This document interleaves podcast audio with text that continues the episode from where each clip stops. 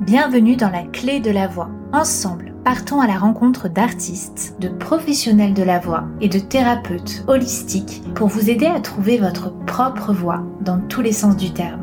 Je m'appelle Clémentine, je suis la créatrice de ce podcast. Je suis chanteuse, coach vocal, sophrologue et praticienne en breathwork. Si vous voulez réserver une séance avec moi, les infos sont dans la description ainsi que le lien pour trois exercices gratuits à télécharger. Si le podcast vous plaît, abonnez-vous je vous invite également à le noter et à mettre un commentaire sur votre plateforme d'écoute pour permettre à d'autres personnes de le découvrir. Ou vous pouvez le partager sur les réseaux sociaux en m'identifiant à Clémentine Copolagne pour que je vous repartage. C'est d'ailleurs l'endroit où vous pouvez me proposer vos idées d'invités, vos thématiques et suivre l'actualité du podcast. Savez-vous que la voix est un caractère sexuel secondaire? Vous êtes-vous déjà questionné sur vos préférences pour les attributs vocaux de vos partenaires? J'ai le plaisir de recevoir dans le podcast Mélissa Barca de Fradas, qui est phonéticienne de formation, qui est actuellement chargée de recherche au CNRS à l'Institut des sciences de l'évolution de Montpellier. Ses travaux de recherche concernent l'étude de l'évolution du langage articulé chez l'homme, un métier de terrain puisque ces recherches peuvent se dérouler dans différents lieux, y compris des speed dating, dans le cadre de l'étude de la voix humaine, en lien avec la sélection sexuelle. Si vous voulez en savoir davantage sur les liens existants entre les hormones et la voix, sur les préférences pour les attributs vocaux en fonction des sexes, qui obéissent à différents codes selon les sociétés et les cultures, cet épisode vous sera grandement instructif. Mélissa nous parlera d'ailleurs de l'exception française je ne vous en dis pas plus, je vous souhaite une très belle écoute. Bonjour Mélissa. Bonjour Clémentine. Je suis ravie de ta présence. Merci à toi d'avoir fait le déplacement depuis Montpellier pour que l'on se rencontre. Tu es chercheuse à l'Institut des sciences de l'évolution de Montpellier. Est-ce que tu veux bien nous parler de ton métier? Alors oui, je suis chercheur dans un laboratoire de biologie évolutive qui s'intéresse donc à l'étude de l'évolution des comportements euh, humains et dans cette équipe, qui est principalement constituée de, biologistes, hein, je suis linguiste. Donc euh, pourquoi une linguiste dans un laboratoire de, biologie de l'évolution? Ben, Évidemment parce que, euh, comme on a tous déjà entendu dire, s'il y a bien une spécificité qui euh, démarque l'humain par rapport au reste des, mammifères, eh ben c'est sa capacité de langage. C'est le fait que, pour des raisons que justement j'essaie d'expliquer dans mes travaux, pourquoi est-ce que notre espèce a sélectionné le langage articulé, qui est une forme de communication qui, si elle a été sélectionnée par l'espèce humaine, présente nécessairement des avantages, puisque d'une façon générale, l'évolution ne sélectionne que ce qui présente un avantage pour la survie de l'espèce. Et en quoi c'est intéressant de se poser cette question chez l'être humain, c'est que pour pouvoir parler, il y a tout un tas de spécificités anatomiques qui peuvent aussi présenter des dangers, et notamment cette fameuse position basse du larynx qui, quand elle se met en place euh, chez, le, chez le petit homme, va conduire à la confusion des voies respiratoires et digestives. Et donc ça peut conduire à des risques de fausse route, parce qu'en effet, quand on parle à bouche pleine et qu'on respire en même temps qu'on parle, qu'on déglutit, eh ben, on peut s'étouffer. Et c'est la position basse du larynx qui est nécessaire au, développement donc du langage articulé et de la modulation de la voix, mais qui peut par ailleurs présenter de gros inconvénients et typiquement pour la survie euh, de l'homme. Donc si on a développé cette forme de communication orale, c'est qu'elle présente des avantages. Et mon travail, c'est d'essayer d'expliquer, de trouver quels sont les avantages liés à la sélection de ce type de communication. Alors tu as publié plusieurs ouvrages en lien avec tes recherches. Ton livre le plus récent porte sur l'évolution des préférences vocales, du rôle de la sélection sexuelle dans l'évolution de la voix humaine. Nous allons en parler, mais d'abord, est-ce que tu veux bien revenir sur la notion d'attractivité dans le contexte de l'évolution humaine? Alors, dans toutes les espèces sexuées, donc on va distinguer deux sexes, des femelles et des mâles, pour que individus puissent se reproduire, euh, il faut qu'un mâle euh, rencontre une femelle, que celle-ci l'accepte et qu'il puisse donc ensuite euh, avoir des, descendants. Alors évidemment, on va pas se reproduire avec n'importe qui. Et de façon générale, on va toujours choisir des individus qui, d'une manière ou d'une autre, nous plaisent. Alors ils peuvent nous plaire parce qu'ils ont de grands yeux ou une mâchoire carrée ou une taille fine ou une odeur qui nous est plaisante. D'ailleurs, il reste dans le langage courant quelques scories de, ces aspects-là. Quand on dit de quelqu'un qu'on peut pas le sentir, ça dit bien ce que, ce ça veut dire. Et parmi l'éventail des, euh, euh, des, facteurs qui peuvent intervenir euh, dans le choix du partenaire, il y a la voix. Il y a des voix qui nous parlent, il y a des voix qui nous plaisent, et il y en a d'autres que l'on trouve extrêmement désagréables. Dans ton livre, tu parles d'ornement vocal, tu compares la voix à la queue du pan, notamment. Est-ce mhm. que tes travaux permettent de dégager des tendances générales quant à la question de préférence vocale? Oui, bien sûr. Alors euh, justement, c'est l'objet euh, donc de, de, cet ouvrage, qui est un ouvrage collectif. Il y a, des articles qui traitent de l'attractivité vocale dans tout un tas de domaines, mais dans un de, de mes articles dans cet ouvrage, j'ai effectivement euh, proposé une synthèse de toutes les études qui ont été effectuées sur la question de l'esthétique de la voix dans différentes langues et dans différentes cultures, puisque d'un point de vue purement linguistique, on sait que tout comme euh, le chant d'ailleurs, je pense, euh, les langues, les différentes langues ne se parlent pas dans le même registre de voix. Euh, il y a des, langues qui se parlent dans des registres aigus et des langues qui se parlent dans des registres plus graves.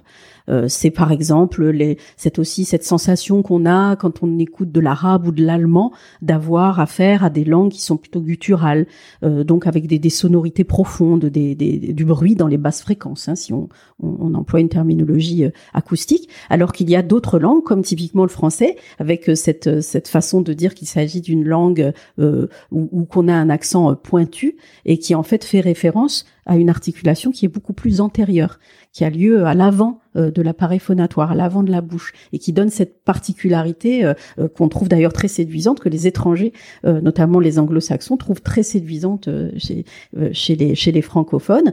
ils disent littéralement que quand un Français ou une Française surtout parle, comme on a cette articulation qui est très à l'avant de la bouche, on a toujours l'impression qu'ils ont une moue un peu boudeuse que les gens trouvent très séduisant et qui va d'ailleurs conduire à percevoir le français comme une langue particulièrement attractive particulièrement sexy.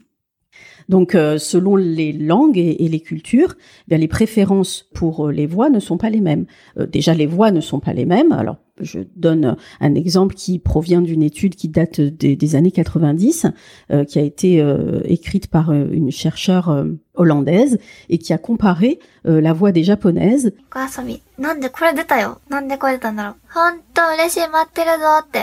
あ、じゃあ、フォロー、あ、フォローしてなかった私すいません。フォローします。明日は誕生日、あ待って明日は誕生日前夜祭21時半からぐらいから0時半まで予定。あー、本当ですかディーピアさんで私配信来ます。え、誕生日なんですか des femmes japonaises avec celles des femmes euh, hollandaises. Et elle montre que euh, la voix donc des femmes japonaises est particulièrement aiguë euh, quand la voix des, des femmes hollandaises est significativement plus grave. Donc elle s'est interrogée pour savoir si eh ben, les hommes japonais euh, allaient préférer euh, des voix plutôt aiguës ou des voix plutôt graves et vice-versa. Et elle s'est aperçue que d'une façon générale, les hommes japonais préfèrent les voix de femmes au perché, quand les hommes hollandais ben, préfèrent, eux, des voix de femmes beaucoup plus graves.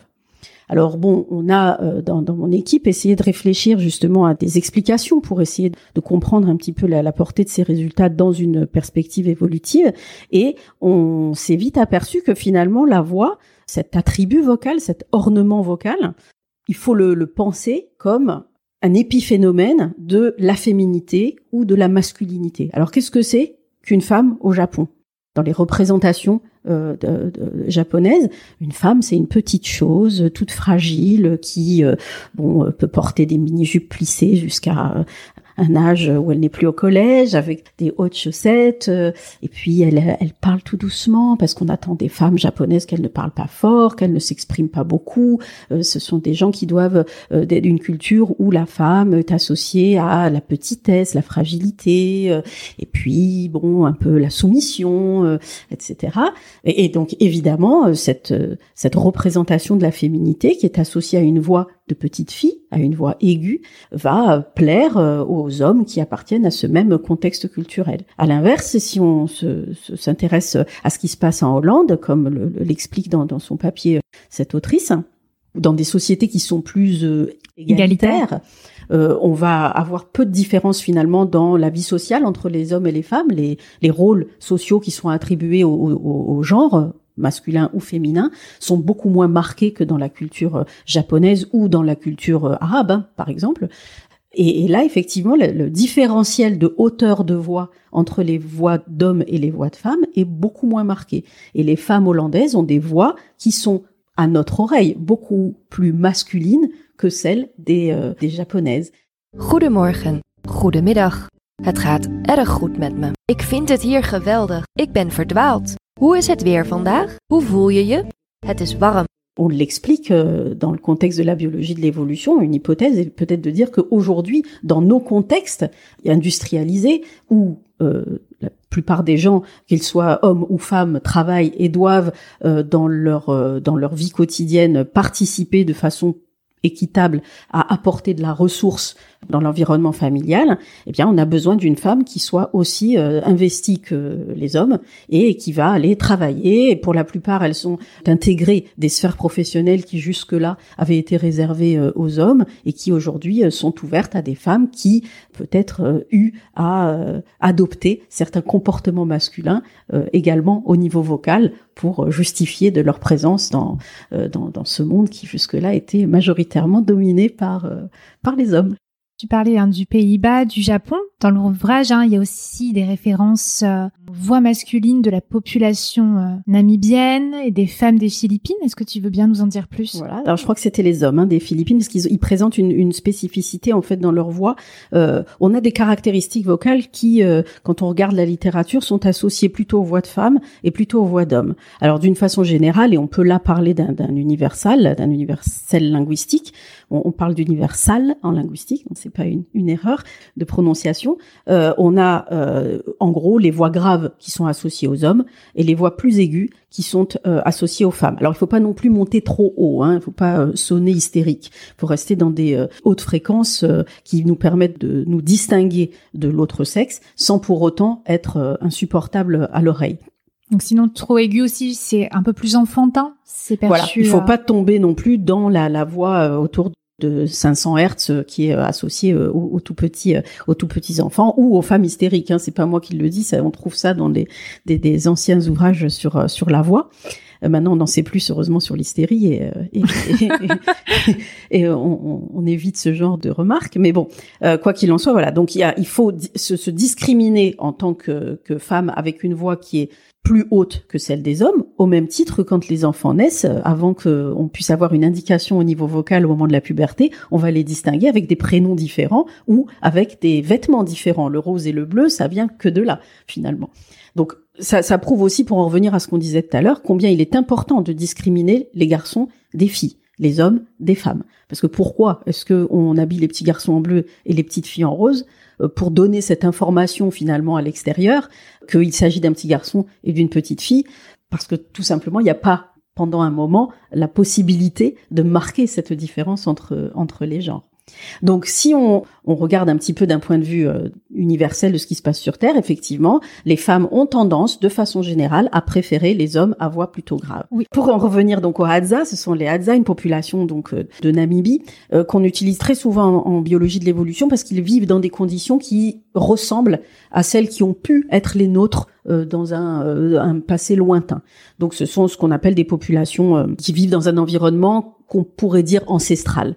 Hein, pour revenir en fait à ce que nous on pouvait euh, connaître il y a euh, quelques cent mille ans, euh, et ça nous permet justement de nous extraire de tous les biais qui peuvent euh, avoir une incidence sur les comportements humains, ces biais étant liés ben, aux sociétés euh, modernes, hyper industrialisées, euh, blanches, enfin tout ce que, de, tout, cisgenre, etc., etc. Donc quand on veut se défaire de toute cette cette cette modernité, on va travailler chez les populations Hadza de Tanzanie d'ailleurs, et, pas du tout de Namibie, c'est en Tanzanie. Et donc les, travaux de Apicella, qui est une anthropologue américaine, qui a été la première justement à aller étudier euh, la voix de ces populations-là, puisque la plupart des travaux jusque-là ont été conduits aux États-Unis euh, auprès d'étudiants euh, en anglais, donc on avait très très peu de choses. Et c'est une des premières études qui s'est intéressée à aller voir si on observait les mêmes types de voix associées à la masculinité dans toutes les populations. Et elle a montré que, ben, effectivement, chez les Hadza, les hommes ont des voix particulièrement graves, et plus leur statut social est élevé, et plus leur voix est grave. Alors après, on a des explications biologiques, on y reviendra peut-être euh, plus tard. Et puis pour les, les hommes philippins, je disais qu'on a des caractéristiques qui sont associées aux hommes et aux femmes, donc voix grave pour les hommes, voix plutôt aiguë pour les femmes. Euh, et en général, on a plutôt tendance à associer une voix un peu rauque à la masculinité et à l'inverse une voix un peu soufflée à la féminité. Et la spécificité donc des populations philippines, c'est que les femmes semblent préférer les hommes avec des voix un peu plus soufflées, euh, ce qu'on ne trouve pas dans d'autres dans d'autres cultures. Moi, j'aime beaucoup les voix d'hommes un peu soufflées, ben mais je trouve qu'il y a un petit côté suave. Mais c'est exactement la raison pour laquelle les hommes tendent à préférer les voix de femmes qui sont soufflées parce qu'ils les trouvent typiquement plus sexy, mm. plus suaves. Euh, voilà mais c'est voilà de façon générale plutôt enfin ce qu'on observe dans la littérature. Après il y a très très peu de langues qui sont euh, qui sont étudiées.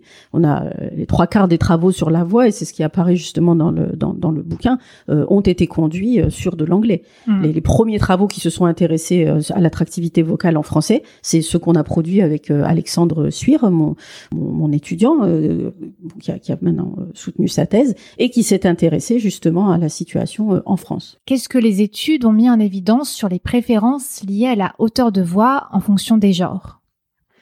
La majorité des études ont montré que les hommes semblent préférer euh, les voix de femmes plutôt aiguës. Alors évidemment, on s'est interrogé à essayer d'expliquer ce, résultat qui est euh, massif hein, dans la littérature. Et à l'inverse, pourquoi est-ce que les femmes, puisque d'abord euh, chronologiquement, la recherche s'est intéressée aux préférences des femmes pour les voix d'hommes. On travaille beaucoup sur les hommes. Une grosse différence entre le nombre d'études qui s'intéressent aux femmes et le nombre d'études qui s'intéressent aux hommes. Ça commence à changer, mais on est au début du changement. Alors bon, on va commencer par les préférences des femmes pour les voix d'hommes. Elles préfèrent de façon universelle les hommes à voix grave. Donc c'était quand même intéressant d'essayer de comprendre les raisons pour lesquelles on voyait apparaître ce schéma euh, vraiment universel et on s'est euh, aperçu que la voix euh, grave, notamment, est un très bon prédicteur du taux de testostérone des individus. Elle est, le, taux de testostérone est inversement corrélé à la hauteur de la voix. Plus une voix est grave, plus c'est un signal hormonal qui indique que l'homme a euh, beaucoup de testostérone. C'est donc un bon reproducteur, pour le faire euh, vite, et évidemment en période de fertilité, donc quand elles sont encore fertiles, c'est-à-dire jeunes, hein, puisque le pic de fertilité chez les femmes c'est 25 25 euh, ans, elles ont tendance à préférer les hommes avec des, des voix graves et vice versa. Au moment de leur pic de fertilité, autour de 25 ans, ben, les femmes ont des voix plutôt aiguës. Et les hommes vont massivement préféré, en tous les cas dans toutes les cultures du monde, euh, la plupart des cultures du monde vont plutôt préférer les femmes avec des voix euh, plutôt au perché parce que c'est un bon indicateur de fertilité. Elles sont encore potentiellement des femmes avec lesquelles les hommes peuvent se reproduire. Hmm. Puisque euh, la hauteur de la voix chez une femme, ben, c'est aussi lié à ses hormones, donc au fur et à mesure. Euh, voilà. Et donc plus elle est jeune, plus elle a des oestrogènes, hein, les hormones stéroïdiennes, l'hormone stéroïdienne euh, sexuelle principale chez la femme, et donc ils, ils ont par la voix un signal de sa fertilité. Quelles sont les préférences vocales des Français? Alors les Français se comportent de façon très originale. On a là une spécificité culturelle euh, franco-française, qui est que contrairement à tous les autres euh, hommes euh, que l'on a pu étudier dans la littérature, eh bien, les hommes français, ils semblent préférer des femmes à voix plutôt grave. Alors d'ailleurs, euh, ils sont assez euh, assez honnêtes hein, pour essayer d'expliquer un petit peu leur euh, leur préférence et ils disent que pour eux, ben, ce sont des voix qui sont particulièrement sexy, des voix avec des timbres chauds et, profonds. Et, et, en fait, ce sont comme des journalistes ont parfois été jusqu'à les qualifier de voix de chambre à coucher. Et c'est une, une, une préférence qui est bien marquée dans la culture française des des hommes qui préfèrent les les voix euh, plutôt grave, euh, chaude, euh, et notamment, alors là aussi c'est quelque chose d'intéressant, c'est qu'il y a, il y a pas mal de chercheurs qui ont montré que les préférences des femmes pour les voix d'hommes pouvaient changer en fonction du cycle menstruel, donc du moment où les femmes sont fertiles ou qu'elles ne sont pas fertiles. Alors typiquement, elles vont avoir tendance à préférer ces hommes à voix grave, donc un bon euh, proxy, un bon prédicteur du taux de testostérone, quand elles sont en période préovulatoire, donc quand le risque de tomber enceinte était élevé. En revanche, on va voir leurs préférences changer quand elles ne sont plus en période d'ovulation avec euh, des, des préférences qui s'orientent plutôt vers des voix qui sont un peu moins masculines. Alors là aussi, on a une, une hypothèse évolutive hein, pour expliquer ça, qui est que, ben oui, effectivement, c'est important de se reproduire avec un gros mâle dominant euh, qui a une euh, voix très grave, qui a un ratio taille épaule, voilà, bien marqué avec un corps en V, hein, des, épaules bien marquées, avec une mâchoire carrée, avec, pour parler d'autre chose que de la hauteur de voix, peu d'intonation dans la voix, des voix monotones, parce que les hommes très masculins, ils doivent pas trop articuler, euh, ils n'articulent pas trop. Hein. On pense par exemple à la voix d'un d'un George Clooney ou euh, d'un Clint Eastwood. Le cowboy, il articule pas, il hyper articule pas. Il va plutôt avoir tendance à ne pas trop articuler avec sa, voix très grave, à marmonner, et ça c'est très très masculin. Et ça, les femelles humaines, elles aiment beaucoup ça pendant leur période d'ovulation. Nous illustrerons avec la voix de Georges Clooney. You get to do what you've always dreamed to do and be celebrated for it, and that just it ain't losing. I don't remember what awards Lauren Bacall won. I just remember her saying, "You know how to whistle, Steve? Just put your lips together and blow." And I have no idea what kind of hardware Robin Williams took home. But I sure remember Carpe Diem and Seize the Day, boys. make your lives extraordinary. I'll never forget that. So, congratulations to all of you for having a very good year. I've had a pretty good year myself. And I'm not just referring to the, uh, the fabulous reviews of the Monuments Men. En dehors de leur période d'ovulation, et qu'elles ont peut-être eu la chance de se reproduire avec ce bon mâle dominant, eh bien, elles vont avoir tendance euh, à choisir euh, pour du plus long terme un homme qui présente des caractéristiques beaucoup moins masculines, donc avec des inflexions de voix plus marquées, des voix légèrement plus hautes, et finalement des hommes avec des caractéristiques un peu plus féminines, parce que se reproduire avec le gros mâle dominant, c'est bien, ça assure d'avoir une progéniture euh, qui a une bonne qualité phénotypique et génotypique, mais par contre, on sait aussi que ces hommes à, grosse voix euh, grave et avec beaucoup de testostérone, ils sont aussi beaucoup plus infidèles, ils euh, déclarent beaucoup plus d'enfants illégitimes, ils euh, sont beaucoup plus violents, beaucoup plus agressifs, et donc euh, sur le long terme, c'est peut-être pas les meilleurs chevaux.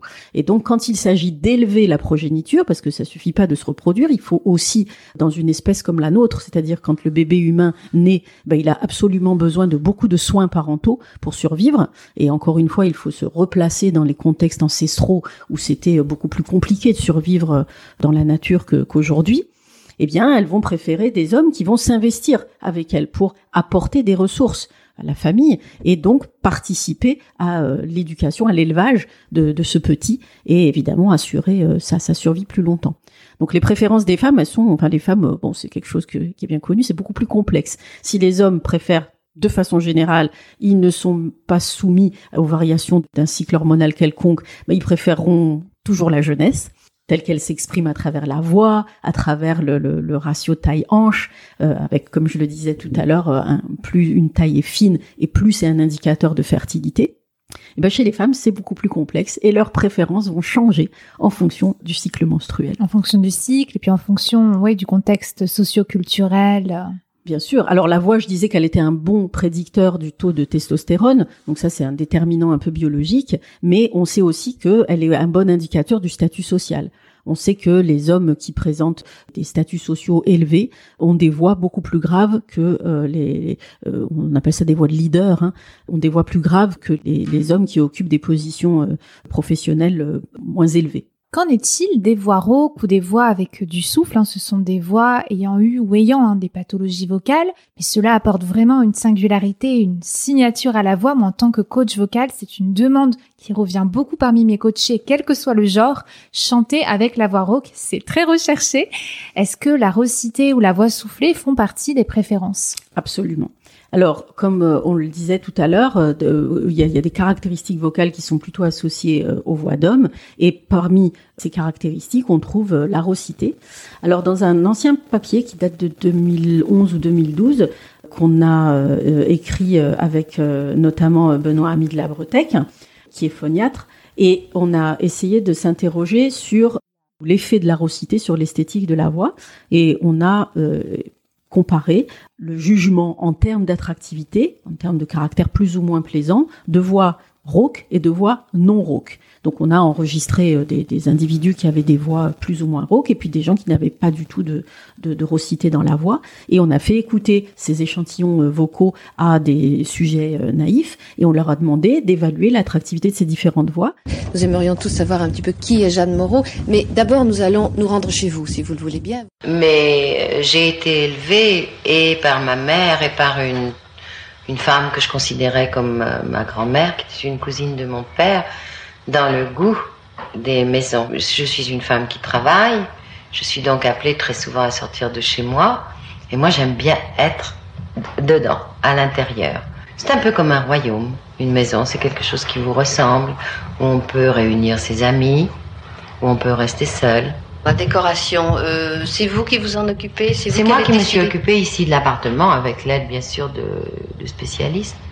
Mais euh, je voulais ici qu'il y ait des couleurs. Par exemple, dans ma, chambre, le plafond est bleu à cause du ciel.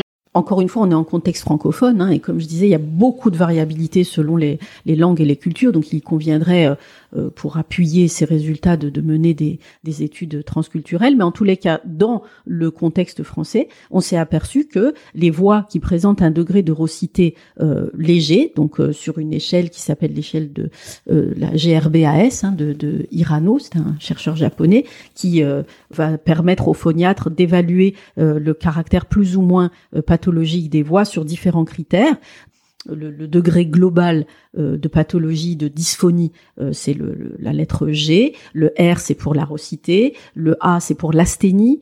Le, B, c'est pour le souffle, breathiness en anglais.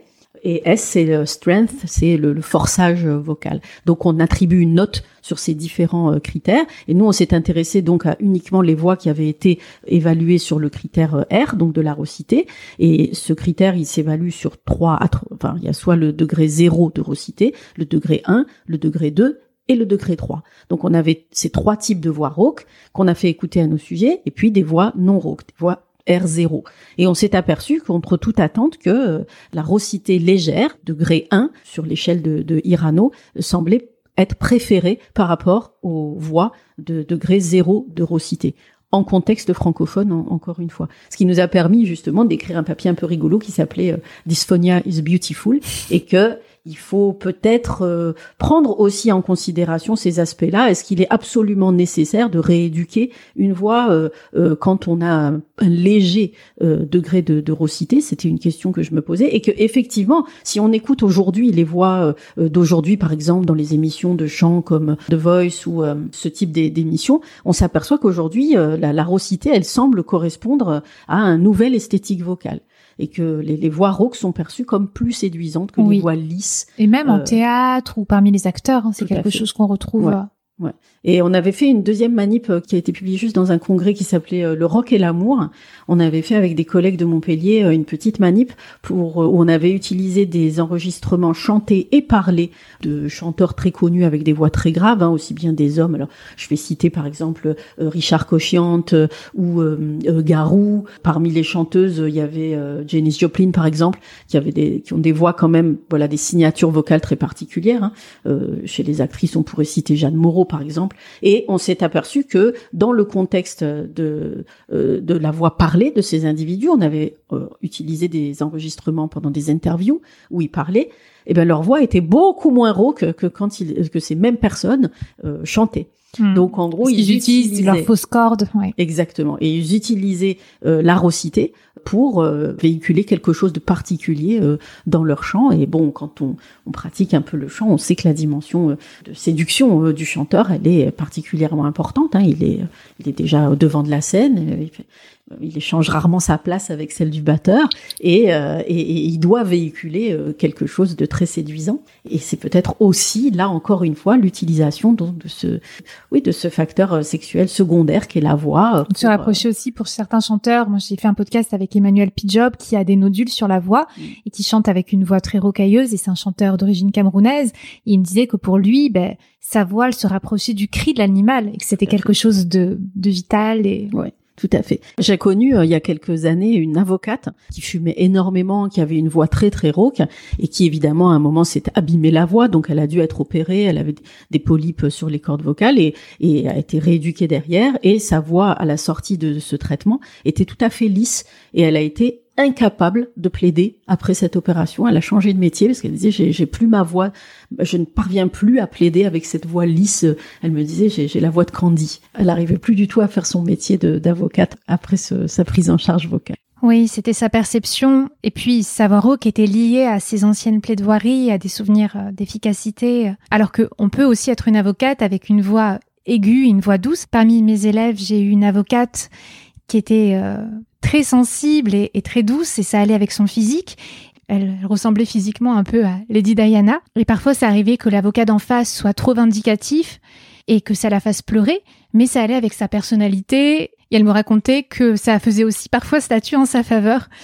Et quant à elle, elle avait toujours plaidé avec cette voix-là, donc ça faisait partie de son identité et de sa construction en tant qu'avocate. Est-ce que tu veux bien nous parler des études sur la voix et les biais cognitifs Comment est-ce que nous associons les choses qui nous plaisent à la beauté? Alors c'est un, principe qui a été euh, étudié euh, d'ailleurs euh, par quelqu'un qui s'appelle Mark Zuckerman et qui a développé un principe qui s'appelle What sounds good is beautiful et il a fait écouter des échantillons de voix enregistrés auprès de sujets lambda et ensuite, il a pris des photos d'individus qui n'avaient rien à voir avec ces voix-là, et il a demandé aux gens d'associer les voix euh, aux images. Et en fait, on a tous, les sujets ont tous associé les voix qu'on considérait comme très attractives à de belles personnes.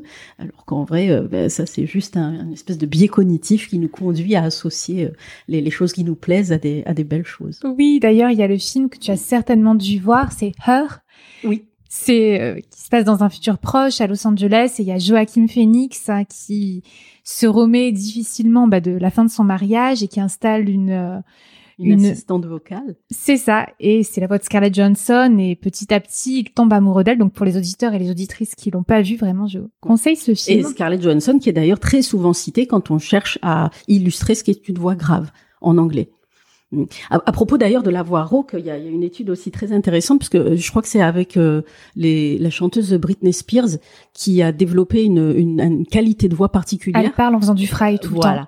Euh, donc cette, cette voix craquée, zéro, de friture vocale qui est devenue une mode kind of like my, you know, motto. And he totally complimented you. What you want and what you get. What you want and what you get. Alors aux États-Unis, il y a des chercheurs qui ont justement essayé de voir euh, quel, quel pouvait être l'impact de cette qualité vocale sur les recrutements des jeunes femmes. Alors c'est devenu une mode, hein, ça représente euh, sur la côte ouest des États-Unis euh, des, des, personnes très actives qui travaillent dans des jobs très à la mode actuellement dans la communication, dans la pub, et donc elles ont développé cette friture vocale dans leur vie quotidienne. Et on s'est aperçu dans cette euh, étude-là qu'elles avaient beaucoup moins de chances d'être recrutées avec cette qualité de voix qu'avec une voix euh, non euh, non frite, sans, sans, friture vocale. Oui, après c'est vrai que c'est quelque chose qui est très agréable à, produire le fry, mais voilà, entendre c'est plus particulier, on a moins l'habitude. Peut-être que ça va se répandre et qu'après mhm. il y aura plus de discrimination dans l'emploi, mais oui, c'est assez. En tous les cas, ça, ça soulève un, aspect très intéressant qui est que euh, la voix, euh, elle est aussi sujette au phénomène de mode. Elle évolue dans le temps et dans l'espace. Là, euh, on a fait une manip très récemment où j'ai récupéré des données de l'INA enregistrées depuis 1940 jusqu'à 2010 euh, on a euh, environ 700 locuteurs et locutrices et j'ai mesuré donc euh, l'évolution de la voix française hein, puisque ce sont des enregistrements de micro trottoirs qui ont été faits de façon aléatoire avec des gens qui passent dans la rue sur des sujets d'actualité diverses et variés sur voilà 80 80 ans et on observe en effet que la voix des années 40 d'ailleurs on est tout à fait capable de le faire à l'oreille n'a plus rien à voir avec la, la, la voix la voix d'aujourd'hui alors justement cette, cette aggravation, cette masculinisation des femmes qu'on a évoquée tout à l'heure, on l'observe évidemment au niveau de la voix. Euh, y a la première étude, euh, pareil, elle date des années 90, elle a été conduite en anglais en Australie, et elle a montré que euh, la, voix des femmes australiennes, des, des journalistes australiennes, avait perdu une octave entre les années, euh, alors euh, si je me souviens bien, c'est entre les années 50 et les années 90. Donc huit notes en moins, euh, c'est quand même, c'est quand même d'un point de vue perceptif très très mm. très très important.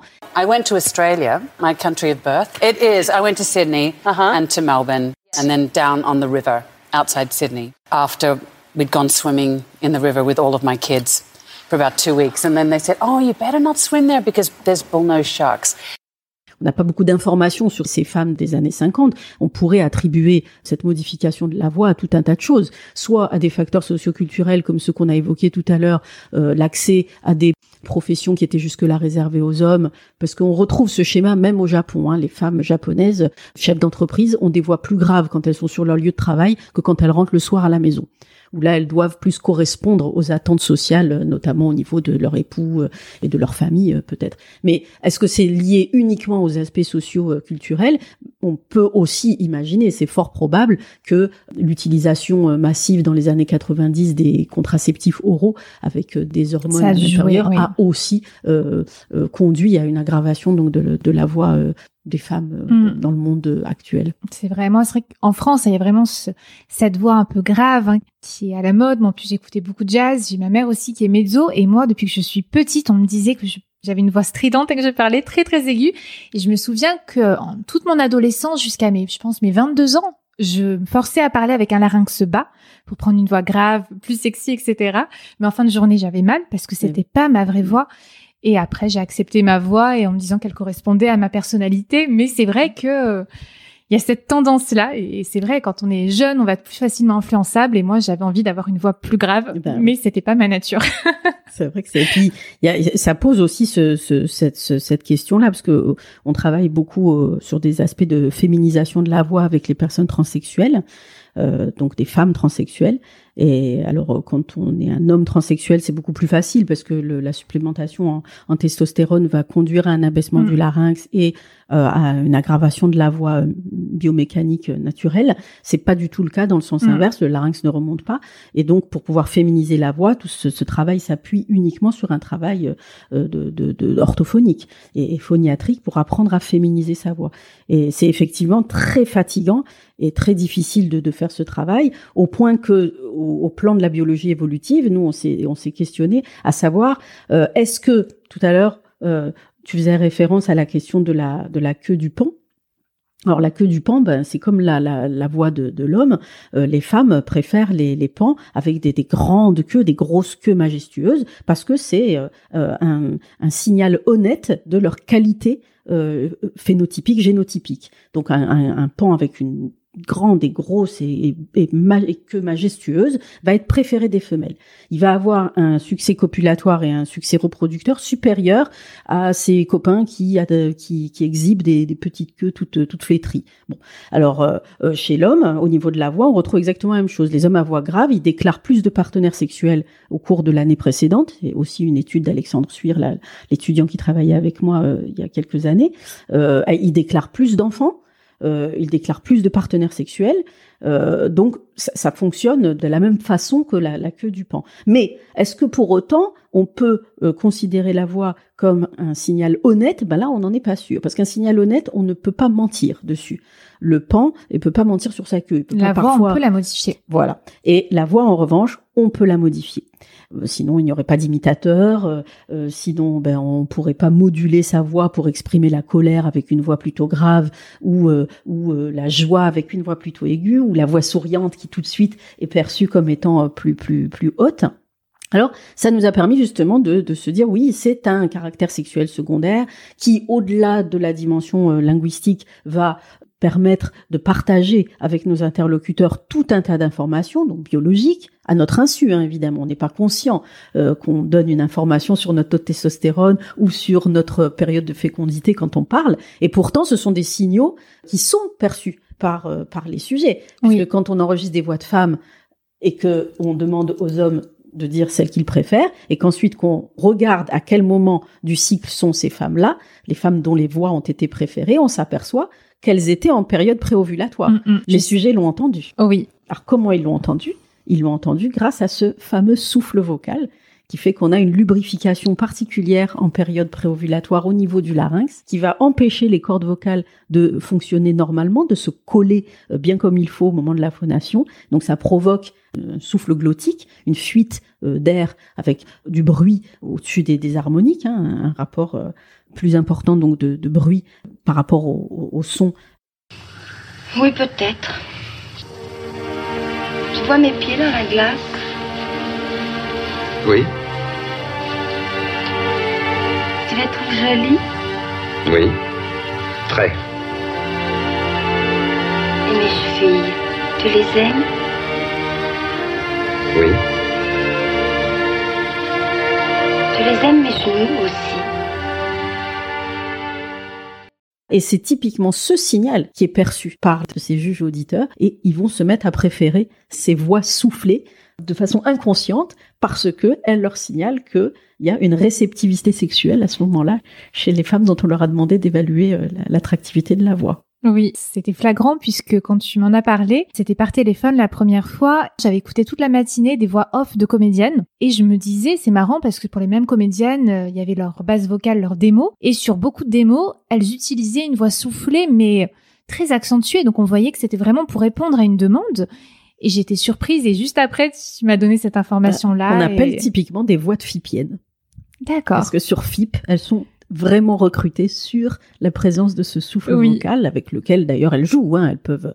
Je, je serais curieuse de travailler avec des fipiennes hors radio pour arriver à quantifier en fait la, le, oui la quantité de souffle qu'elles rajoutent à leur euh, à leur voix pour euh, ben, au moment je sais pas de leur entretien par exemple. C'est marrant que tu parles de ça parce que l'épisode de la semaine dernière était avec une fipienne, Sonia Mella. Si tu veux travailler avec elle, euh, et Ouais, c'est vrai que c'est sa ouais. voix. Elle, elle me dit que c'est sa voix naturelle et qu'elle n'a rien rajouté. Je ne pourrais pas dire qui je suis. Je n'en ai pas la moindre idée. Je suis quelqu'un sans origine, sans histoire, sans pays. Je suis là. Je suis libre. Je peux tout imaginer. Tout est possible. Je n'ai qu'à lever les yeux et je redeviens le monde. Alors on a des techniques quand on est chercheur pour, alors, je, je vais peut-être pas les divulguer ici, mais pour faire euh, euh, émerger la vraie voix. On, les utilise, on utilise ces techniques typiquement avec les transsexuels pour être sûr qu'elles ont un contrôle suffisant euh, de, de, de, de- de leur appareil phonatoire. Donc on les prend par surprise, si, si j'ose dire, Oui. et, et on voit comment est-ce qu'elles réagissent vocalement sans, sans qu'elles s'y attendent et qu'il faut surtout pas qu'elles redescendent dans les graves euh, à, à ce moment-là. D'accord. Un petit travail de surprendre quelqu'un par derrière. Et quand il s'y attend pas, il faut surtout pas qu'il te fasse un oh. Oui, dans ce cas, j'imagine que c'est un son beaucoup plus fort si on est surpris. Et puis, euh, à l'antenne hein, de FIP, euh, elles susurrent au micro en s'adressant à l'auditeur comme si elles étaient des hôtesses de l'air pour que euh, l'auditeur puisse aussi imaginer une apparence physique semblable à l'apparence sonore. Est-ce que tu veux bien nous parler hein, des travaux qui ont été faits? Tout un tas de travaux hein, qui ont montré euh, qu'il y avait une corrélation euh, euh, assez importante entre la hauteur et la qualité de la voix et la, la physionomie des individus. Probablement tous déjà fait cette expérience de voir un grand gaillard très costaud avec un gros cou, un joueur de rugby. Alors on imagine évidemment une voix grave et puis ben tout d'un coup quand il s'exprime on, entend un petit filet de voix, une voix de fossé qui va pas du tout avec euh, avec son apparence physique. Et ça, ça nous interroge où on nous dit mais alors euh, à quoi servait la voix au début de, notre histoire? Alors euh, euh, voilà, est-ce que une petite voix c'est associé à une petite chose, quelque chose qui ne fait pas peur? Quand une voix grave, ben ça va tout de suite renvoyer à un danger, euh, à un animal euh, voilà potentiellement euh, dangereux, un prédateur. euh, c'est en gros euh, la voix grave c'est l'équivalent de la crinière chez le lion.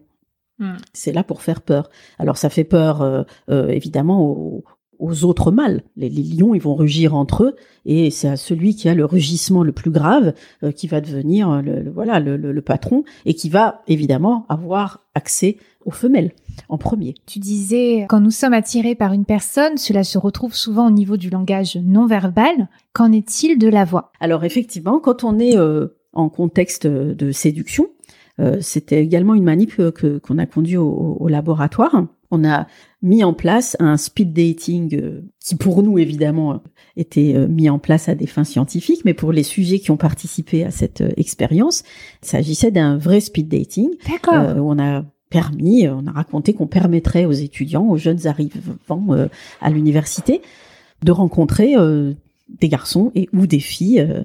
Alors on avait installé dans une salle une, des tables avec des petites lumières euh, très romantiques, des, plantes vertes, on leur offrait du thé et puis ils arrivaient et puis voilà les garçons et les filles se rencontraient puis nous derrière on avait euh, tout un, système technique qui nous permettait d'enregistrer à leur insu les voix des participants. Effectivement les, sujets avaient aussi devaient euh, noter sur une, petite feuille qu'on a récupérée après si ils souhaitaient revoir la personne ou pas. Donc ce qu'on a considéré comme étant, euh, bah, s'il voulait revoir la personne, c'est qu'elle lui plaisait. Et puis les autres personnes à qui il n'avait pas envie de, ou elle n'avait pas envie de revoir, à chaque fois on avait l'enregistrement, à chaque fois on avait l'information, et ensuite on a regardé si la voix avait été modifiée dans ces différents contextes, voulant revoir la personne, donc potentiellement la personne lui a plu, quelle est la qualité de sa voix, et la personne, il ne veut pas ou elle ne veut pas le revoir, et quelle a été sa qualité de voix. Et effectivement, on s'est aperçu qu'il y avait une modification de la voix. Quand euh, les, les, personnes se plaisent, eh bien les femmes, les, les jeunes filles, avaient des voix plus aiguës que euh, quand les personnes ne leur plaisaient La nervosité, je pense. Ah euh, oui, bah, c'était c'était tellement euh, systématique que je suis pas certaine qu'on puisse. Ah oui, non, la nervosité qu'on ressent, enfin, quand Ah. quelqu'un nous plaît, Oui. au début, on peut être nerveux. Enfin, moi, je sais que si je suis nerveuse, ma voix va monter. Tandis qu'après, si c'est la phase de séduction et que je vais être plus à l'aise avec la personne, là, je pourrais descendre Oui. dans les graves. Mais au début, avec la nervosité, avec euh, Oui, les là, palpitations. c'est- possible. Alors Ouais. effectivement, ça aurait été très intéressant de d'avoir tout un tas d'autres mesures de rythme cardiaque, de transpiration euh, euh, au niveau euh, voilà des, des, des mains, tout ça, c'est des Mm. protocoles qui existent, hein, mais bon, qu'on n'a pas qu'on n'avait pas développé dans cette étude. Non, on avait vu euh, que ben, les, les, les jeunes filles euh, avaient tendance à lever un petit peu leur voix quand elles étaient euh, en présence de quelqu'un qui, qui les voilà qui les émoustillait. Et puis à l'inverse, ben comme d'habitude, les hommes avaient tendance, les garçons avaient tendance à aggraver leur voix euh, pour euh, être perçus comme plus convaincants, euh, plus masculins, puisque la voix grave, elle est aussi associée euh, au fait qu'on est perçu comme étant plus convaincant, plus sérieux. Et, et c'était assez assez marrant de voir que oui, il y avait de la modulation vocale. Alors oui, on faisait aussi, c'était rigolo parce que dans ce protocole, on faisait intervenir euh, une troisième personne qui était soit une femme, soit un homme, qui était supposé se tromper et qui arrivait là D'accord. et, et qui, qui intervenait dans le truc et on essayait de voir comment est-ce que les, les, les, deux personnes qui étaient en face à face euh, dans leur pseudo rendez-vous amoureux allaient réagir et répondre à la personne qui arrivait. Et qu'elle allait Et être la hauteur de leur voix. Voilà. Et donc du coup, on s'est aperçu que ben, l'homme qui avait une voix plutôt grave face à cette jeune fille qui semblait lui plaire, ben, quand arrivait un rival, sa voix devenait encore plus grave. Où il lui disait non mais j'ai été là avant. Et, tu t'en vas, c'est à moi, elle est à moi. Et puis les, femmes, elles, prenaient une voix plus grave quand il y avait une jeune fille qui, qui arrivait pour soi-disant prendre sa place. On leur dit non mais tu restes, euh, tu restes là où tu es. euh, Là c'est mon c'est mon rendez-vous. euh, Tu tu t'en vas. Donc on avait là les deux contextes. En fait, on a essayé de mimer euh, le contexte de ce qu'on appelle de compétition intrasexuelle, c'est-à-dire comment est-ce qu'on va utiliser notre voix pour repousser un éventuel compétiteur, oui, dans, dans l'arène de, de l'amour. Hmm, c'est très intéressant. C'est vrai que ça aurait été génial d'avoir les mesures de la transpiration, Ouais, du rythme cardiaque, mais Mm. peut-être. euh, Ouais, un jour. on avait aussi ouais la, la question de la voix du désir. On voit que euh, chez les femmes, il y a, pas beaucoup beaucoup de- d'études hein, sur le voilà la, voix du sexe, hein. mais euh, chez les femmes, on observe euh, un souffle vocal qui est hyper marqué. On a énormément de, fuites glottiques pour au moment où on s'adresse, où on demande aux gens de faire comme si ils voulaient avoir une voix particulièrement sexy. You. Happy birthday to you. Happy birthday, Mr. President. Happy birthday to you. Il faut aussi s'attacher à définir le terme d'attractivité. Est-ce qu'on est dans un contexte de séduction? Parce qu'on peut tout à fait trouver des voix agréables ou des personnes euh, jolies à regarder sans pour autant avoir envie d'elles? Faut quand on, s'attache bien à définir en fait le, le, contexte dans lequel on travaille. Et nous, quand on travaille sur l'attractivité de la voix, on va même jusqu'à poser la question, enfin jusqu'à préciser le contexte en disant mais ça c'est juste pour une relation à court terme donc le fameux euh, one shot ou euh, le coup d'un soir, euh, on dit en français, et on l'oppose à une relation à long terme. Et là, qui laisse entendre, mais est-ce que vous pourriez faire votre vie avec cette personne et avoir des enfants? Et là, en fait, les préférences, elles sont pas du tout les mêmes. Mm. En l'occurrence, les hommes, en tous les cas, en dehors des Français, pour un coup d'un soir, ils sont pas trop regardants. Hormis les Français, pour des histoires à long terme, ils vont préférer les femmes à voix plutôt aiguë. Et comme je te le disais euh, vaguement tout à l'heure, les femmes, elles vont en période de reproduction, c'est-à-dire sur du long terme, préférer des hommes sur du long terme, elles vont avoir tendance à préférer des hommes qui présentent des caractéristiques vocales plus féminines, alors que pour le one shot, elles vont préférer des hommes très masculins avec des voix très graves. Mm. Encore une fois, parce qu'il s'agit de garder le, le, le mâle à ses côtés. Ah oui. Parce que ce qu'il y a d'intéressant, c'est que ce, lien avec euh, la testostérone dont je te parlais, qui fait que les hommes à voix grave sont aussi euh, plus infidèles, euh, plus violents, plus agressifs, etc., et qu'on retrouve chez les femmes avec des voix aiguës, dans le contexte du long terme, ça change de polarité et ça devient des gens qui sont plus susceptibles de tromper, d'être infidèles. Et donc sur du long terme, c'est pas des bons, c'est pas des, des, bons plans. Hmm. C'est très intéressant. Je voulais savoir s'il y avait des préférences en fonction du débit de la parole. Oui. Alors là, contre toute attente, on a fait une étude avec Michel Raymond, le, directeur de, mon laboratoire, où on a enregistré des femmes et on les a fait évaluer par des hommes et on a modifié euh, artificiellement le débit euh, des enregistrements. Et on avait une hypothèse que, ben évidemment, euh, comme ce qu'on observe pour euh, notamment chez les hommes, plus les individus vont parler euh, doucement et plus ils seront préférés. C'était notre intuition a priori. on avait l'impression qu'on était plus convaincant, bah, plus calme, et que ben, ce serait des, des, débits plutôt lents qui seraient préférés, comme ce qu'on observe d'ordinaire avec les préférences des femmes pour les voix d'hommes. Eh bien, typiquement non. On a on a trouvé le, le, schéma inverse et on a eu beaucoup de mal à, à réussir à trouver dans la littérature en psychologie sociale quelque chose qui nous permettrait d'expliquer euh, le résultat qu'on a observé, qui était que les hommes préfèrent les femmes qui parlent plus vite par rapport à, des débits euh, modifiés vers le bas avec des tempos donc plus rapides. Et les études en psychologie sociale ont montré que c'était euh, qu'un débit rapide était associé à l'intelligence et que visiblement les hommes ben contrairement à ce qu'on nous raconte. Euh, voilà, je sais pas sur les blondes et les brunes, mais ils semblent préférer les femmes plutôt euh, avec des voix qui semblent dire qu'elles sont euh, plus. Alors pourquoi plus intelligentes? Pourquoi parler vite? Ça veut dire euh, être plus intelligent. C'est probablement lié au fait qu'on a plus d'idées en fait qui viennent euh, à la tête et qu'on est capable de les exprimer plus vite. Il y a aussi le fait que c'est aussi associé à l'honnêteté parce que quand on parle lentement, ça nous laisse peut-être plus de temps pour raconter des mensonges. Donc c'était aussi une hypothèse qu'on avait qu'on avait avancée à se dire est-ce que voilà oui il y a des, travaux sur la, la, la voix des menteurs qui montrent qu'ils ont un débit plus lent que les personnes qui racontent pas de, de blagues. Et donc, il est peut-être euh, possible d'expliquer les préférences pour un débit euh, rapide chez les femmes sur le fait qu'elles mentent moins. En tous les cas, qu'elles sont perçues comme étant moins des menteuses. Et par rapport aux préférences des femmes pour les hommes? Oui, alors ben, pour les hommes, les femmes, elles préfèrent les hommes qui parlent lentement parce que c'est perçu comme étant plus convaincant, plus d'être les leaders ont des voix avec des débits qui sont plus lents, euh, les, chefs d'entreprise, euh, et, ça, ça, donne une, voilà, un caractère plus convaincant euh, que les, les, individus qui parlent vite. Je voulais te poser des questions sur l'intonation. Personnellement, je suis très sensible quand il y a une musicalité dans la voix. Alors peut-être parce que la musique fait partie de mon quotidien, mais est-ce que les recherches montrent que nous avons des préférences par rapport aux intonations Oui. Euh, alors là aussi, tout à l'heure, on disait qu'il y avait des caractéristiques euh, acoustiques euh, qui de vocales qui étaient associées aux voix d'hommes et aux voix de femmes.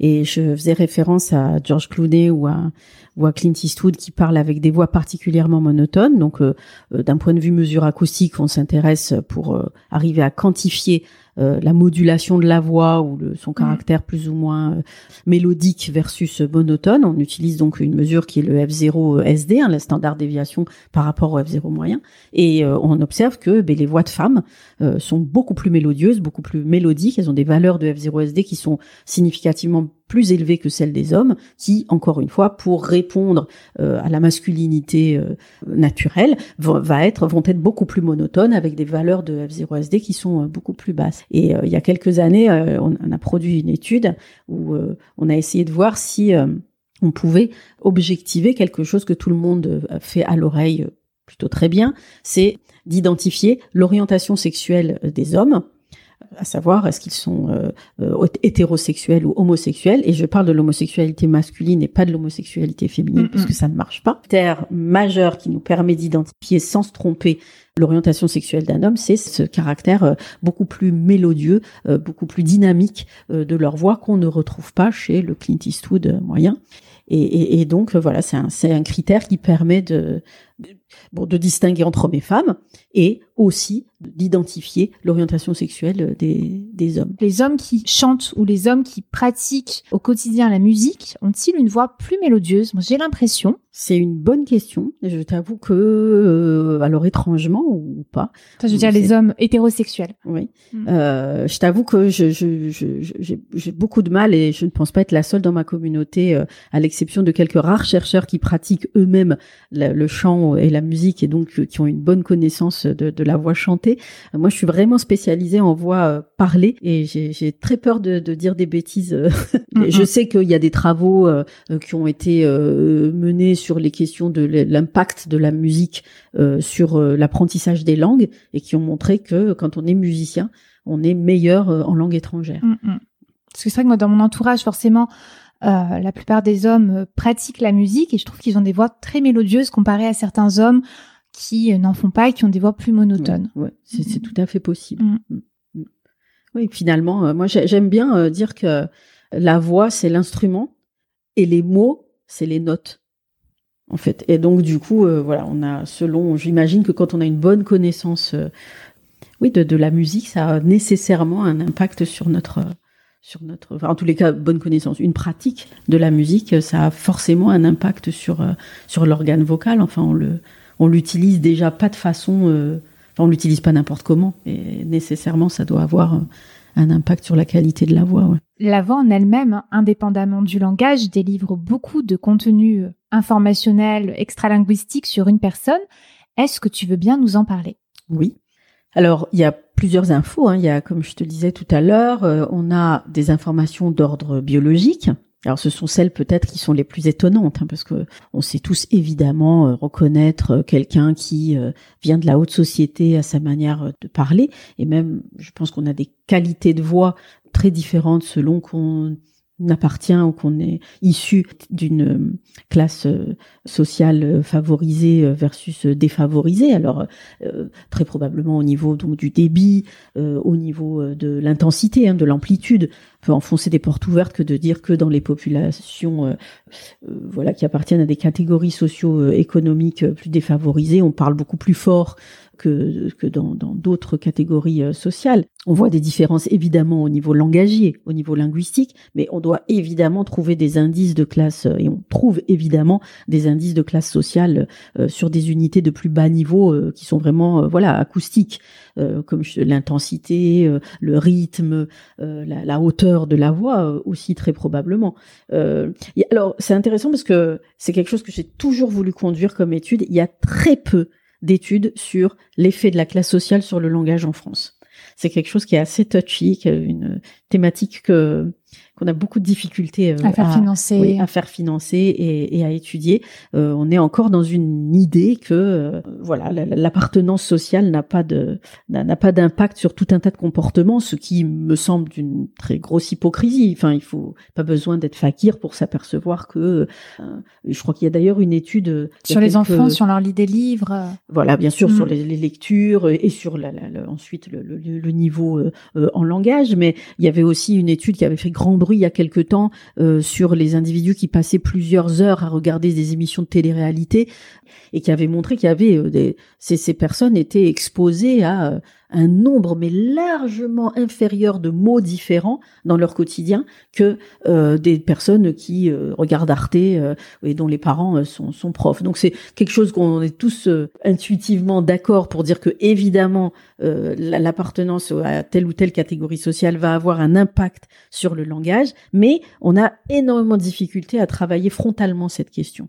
Et donc, euh, moi, je crois que ça serait vraiment un sujet de recherche très très intéressant d'enregistrer des voix, euh, euh, oui, dans des, des, des, milieux populaires et puis dans des quartiers beaucoup plus huppés et d'essayer de voir ce qui nous permettrait d'identifier la, oui, la, la, la, voix de ces différents types de, de populations. Alors, dans le dans l'étude sur les données de l'INA dont je te parlais précédemment, il nous est apparu des différences dans le temps entre les années 40 et les années de 2010 que on a eu beaucoup de mal à attribuer, euh, en tous les cas à expliquer. Et on s'est posé la question de savoir si ça pouvait pas être lié justement à des à des aspects sociologiques.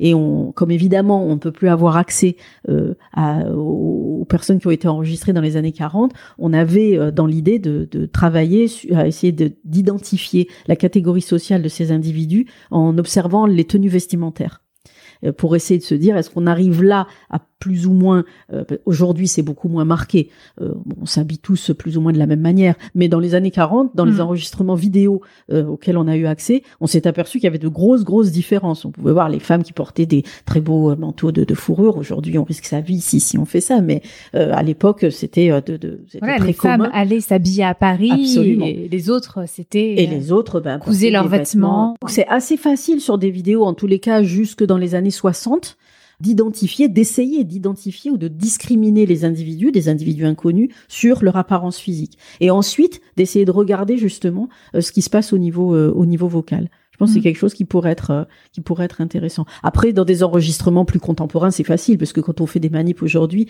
on a tout un tas de questionnaires sociologiques qui nous permettent justement de renseigner les catégories socioprofessionnelles des sujets avec lesquels on travaille. Mmh. Donc là, tu parlais hein, de la voix des gens qui parlaient plus fort. Est-ce que les études ont montré si on était attiré par euh, des hommes ou des femmes qui parlaient doucement, qui parlaient moyennement, qui parlaient plus fort? Je crois, à ma connaissance, aucune étude qui se soit intéressée à l'amplitude, à l'intensité de la voix et à ses effets en termes d'attractivité ou de préférence.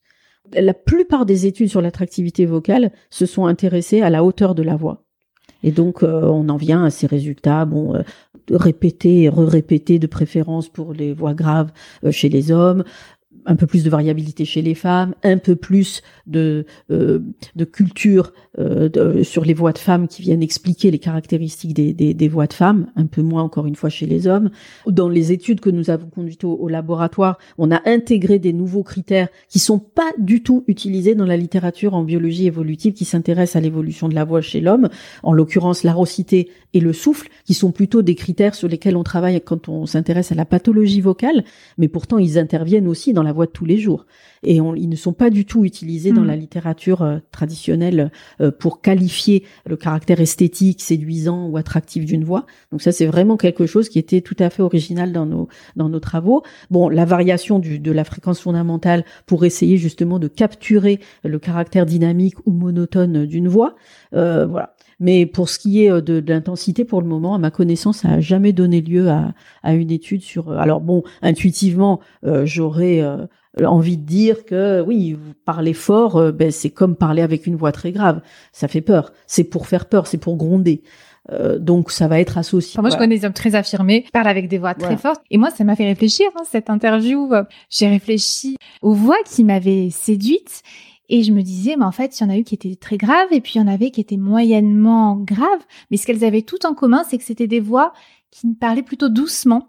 Et j'ai remarqué que vraiment, pour moi, quelqu'un qui parle fort, il y aura un côté qui sera trop, trop dominant, trop imposant, qui, oui, oui, oui, Tandis qu'une voix qui va parler plutôt doucement, on va avoir envie de l'écouter et on se dit que la personne va aussi pouvoir nous écouter. Mais ça aussi, c'est euh, très très euh, influencé par la culture. Il y a un livre euh, ancien qui date des années 70 qui s'appelle La dimension cachée d'un chercheur américain qui s'appelle Terry Hall et qui a justement euh, abordé ces questions-là en disant, euh, ben c'est, c'est, euh, il, fait, il compare notamment la façon de, de, parler des populations arabophones et il explique que par exemple pour des populations anglophones, elles se sentent tout à fait agressées par euh, l'intensité euh, Mm. des, des, des voix des populations, euh, des populations arabopho- arabophones, alors qu'en fait c'est juste une dimension culturelle. C'est que dans les pays du Maghreb, on parle fort. Oui.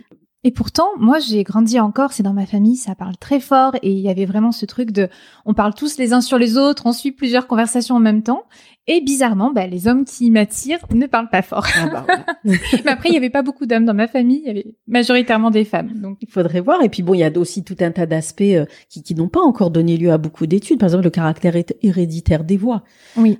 Puisque, comme on l'a vu euh, euh, tout au long de, cette, de cet entretien, euh, il y, a, il y, a, y, y a beaucoup d'informations biologiques euh, et il y a des, des soubassements biologiques, physiologiques, euh, donc liés aux hormones dans, dans la voix. On sait que bon, il y a des, des caractéristiques héréditaires euh, euh, au niveau biologique. Il y a aucune raison de penser. Et puis aussi de l'apprentissage. Hein. Euh, Je dis pas qu'il y a que du biologique. Il y a aussi de l'apprentissage culturel, de l'évolution culturelle.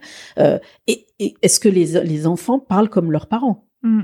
Euh, un homme qui a une belle voix grave de mâle dominant, qui a eu accès à tout un tas de femelles, qui a eu tout un tas d'enfants, donc euh, bah, il a tout intérêt à transmettre ce gène-là euh, à son à son fils pour lui assurer euh, aussi une grande progéniture, un accès à tout un tas de femmes dans sa vie, euh, etc., etc. Donc il y a aucune raison de penser. Moi, je le vois dans mon expérience personnelle. Mes filles ont une voix très grave qui ressemble beaucoup à la mienne. Et Mhm. pourtant, je leur ai jamais à parler. euh, Je leur ai jamais appris à parler avec une voix grave. Donc, est-ce que c'est quelque chose que je leur aurais transmis génétiquement même si, euh, bien sûr, on- bon, il peut y avoir l'usage de tabac ou de ou de, de boire des coups de temps en temps, ce que je crois mes filles ne, ne faisaient pas jusqu'à une période récente. Et elles avaient déjà la voix grave, mais il y a aussi très probablement de l'apprentissage là-dedans. Mm. Euh, Voilà. Alors, pour parler d'apprentissage, par exemple, si on s'intéresse euh, à la qualité de la voix des petits garçons et des petites filles avant la puberté, il y a aucune différence d'un point de vue anatomique euh, entre les cordes vocales d'un petit garçon prépubère ou d'une petite fille prépubère. Euh, il y a euh, des taux d'hormones qui sont comparables. On n'a pas encore eu la, la- massivement les effets de la testostérone euh, qui, qui apparaissent au moment de la, de la, maturité sexuelle, de la, de la puberté chez le garçon, qui va, bien que ils ont déjà été envahis par la testostérone euh, in utero euh, et que ça a déterminé tout un tas de choses et qu'il y a un papier très intéressant euh, qui a montré que en gros on peut prédire la hauteur de la voix d'un garçon de 15 ans en fonction de l'exposition à la testostérone in utero. Enfin, c'est un, un- un truc vraiment vraiment très très intéressant et qui montre que il y a déjà une espèce de mini puberté alors que le petit enfant est encore le petit garçon est encore dans le ventre de sa maman et que euh, voilà, que ça va avoir une incidence sur sa voix. Mais euh, si on prend nos enfants prépubères, ceux qu'on habille en rose et ceux qu'on habille en bleu, ceux à qui on donne des prénoms avec des consonances plutôt graves, des, des, des Thomas, des Enzo, euh, des Robert, euh, des prénoms avec des, des, des sons de basse fréquence, euh, par opposition à des Clémentine, des Émilie, des Sophie, avec des sons de plus haute fréquence, qui sont plus fréquents dans les prénoms de filles. Donc toutes ces choses qui viennent marquer l'appartenance à un sexe et à un genre avant qu'ils ne puissent être perçus sur d'autres critères, en principe, on enregistre nos petites filles prépubères et nos petits garçons prépubères, on les fait écouter à des juges naïfs et on leur demande d'identifier le sexe et ou le genre de ces voix. Et puisque rien ne les différencie si ce n'est les habits bleus, les habits roses ou les prénoms, Ou la coupe ils de sont, cheveux. ou la euh, coupe de cheveux, bon, ils sont en principe incapables d'attribuer un, euh, un sexe à ces voix. Mm. Et pourtant, ils y arrivent, les juges, largement au-dessus du hasard. C'est donc qu'il y a autre chose que la hauteur de la voix, que toutes ces choses qui sont biologiquement déterminées. Et ces choses-là, ça ne peut être que de l'apprentissage culturel.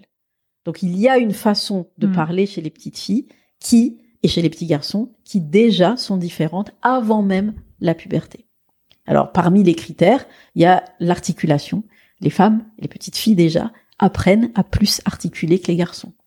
Alors, on a une hypothèse aussi euh, évolutive là-dessus pour expliquer cette hyperarticulation qu'on retrouve chez les femmes et chez les homosexuels hommes, qui hyperarticulent aussi de façon caractéristique. Eh bien, c'est que, que je trouve que typiquement, bah, je vois, je trouve qu'ils ont des, des voix très agréables à écouter. Et, Mhm. et je sais que parfois, quand je me fais remplacer, que c'est une autre coach vocale qui va coacher, elle va me dire, oh là là, quand il parlait, et vraiment, il a une belle voix et tout. Ah, j'étais sous son charme. J'ai, ah non, euh, t'as pas tes chances. elle me dit, ah bon, j'ai, ah non. Ouais, c'est c'est un signal qui est Oui. envoyé euh, aussi. Alors euh, voilà, bah, peut-être euh, Euh, ouais, c'est intéressant. On avait on avait mené une étude sur la, la voix homosexuelle qui, qui nous avait euh, voilà montré tout un tas de choses intéressantes. Parce que c'est pas du tout sur la hauteur vocale que les homos euh, euh expriment. Non, puisqu'il y en a qui ont une voix très très grave. bien sûr. C'est vraiment. Et donc cette hyperarticulation, elle est euh, typique des femmes. Ça fait partie justement des caractéristiques vocales associées aux voix féminines par opposition euh, au marmonnement, euh, tu disais tout à l'heure, euh, très masculin de, de, de, Clint Eastwood, par exemple. Et ça, c'est quelque chose qui est très probablement appris. Et donc, l'hypothèse qu'on a, nous, derrière, c'est de se dire, quand on s'intéresse à, on étudie l'acquisition du langage par le, petit homme, par le bébé, peut-être que ça va changer aussi dans les décennies, les, années qui viennent, les, les siècles qui, qui viennent, j'espère. C'était le plus souvent la maman qui est au début avec le Mm. bébé. Et donc, il va avoir un rôle très important dans l'acquisition du langage. Et le bébé, il y a aussi une part d'imitation dans les gestes articulatoires. Et donc, euh, toi, tu as eu des enfants, moi aussi, tu as vu comme ils sont très intéressés, tout petits, Mm. par cette bouche qui bouge et par ces, ces choses qui se passent au niveau du visage. Et puis, quand on s'arrête un petit peu de parler et qui, qui, qui s'agite pour dire, mais encore, continue. C'est... Et puis, ils regardent, ils regardent tout ce qui se passe au niveau de... Et évidemment, on le sait, avec l'intervention des neurones miroirs, il y a une partie qui passe par l'imitation des gestes articulatoires. C'est d'ailleurs pas pour rien que les enfants, ils mettent beaucoup de temps à produire des sons qu'ils ne voient pas. Euh, un enfant qui jusqu'à 5-6 ans arrive pas à faire le re, bah, c'est normal, ça se passe tout là-bas au fond, il a très peu accès à cette partie de, de, de, de, de l'appareil phonatoire. En revanche, les peu, les bœufs, ils voient très bien ce qui se passe Mm. euh, au, à l'avant de la bouche. Et donc, du coup, les mamans se sont adaptées aussi à la vision, donc, enfin, elles ont cette, cette intuition euh, qui est que je vais hyper articuler, comme ça, je vais l'aider. Et d'ailleurs, si tu écoutes le- les mamans parler à leurs enfants, on, on a toutes la même manière de nous adresser euh, à, à tous les bébés du monde en hyper articulant. Oui. Hein, ce langage, ce fameux langage adressé à l'enfant, il présente les mêmes caractéristiques dans toutes les cultures du monde. Oui. Les Moi, je le faisais vont- aussi avec ma grand-mère quand elle entendait moins bien. J'hyper Eh oui, aussi. a- exactement. Donc on hyper articule, on, on marque très fortement les mouvements euh, euh, intonatifs. Donc ah mais mais tu veux un, tu veux le jouer, hein, tu veux le jouer, et puis on répète et on a cette. Alors est-ce que ça explique comme pendant très longtemps, on a été plus investi dans la- la- l'apprentissage, euh, l'acquisition du langage euh, à, à nos bébés, est-ce qu'on n'a pas justement développé cette hyperarticulation pour faciliter cet apprentissage, pour se mettre en diapason des capacités visuelles des, des bébés en hyperarticulant, de sorte à ce qu'ils puissent interpréter nos gestes et puis quelques mois plus tard se mettre à les, à les produire euh, lui-même toujours mieux dans le cadre Mm. des différents babillages et puis jusqu'à l'émergence du premier mot. Ouais, c'est très intéressant, ça Ouais. semble tout à fait logique. Voilà. Mm. C'est, c'est une des raisons, en tous les cas, qui, qui nous vient euh, à l'idée pour essayer d'expliquer euh, euh, l'hyperarticulation des femmes par opposition à, euh, à l'hypoarticulation masculine.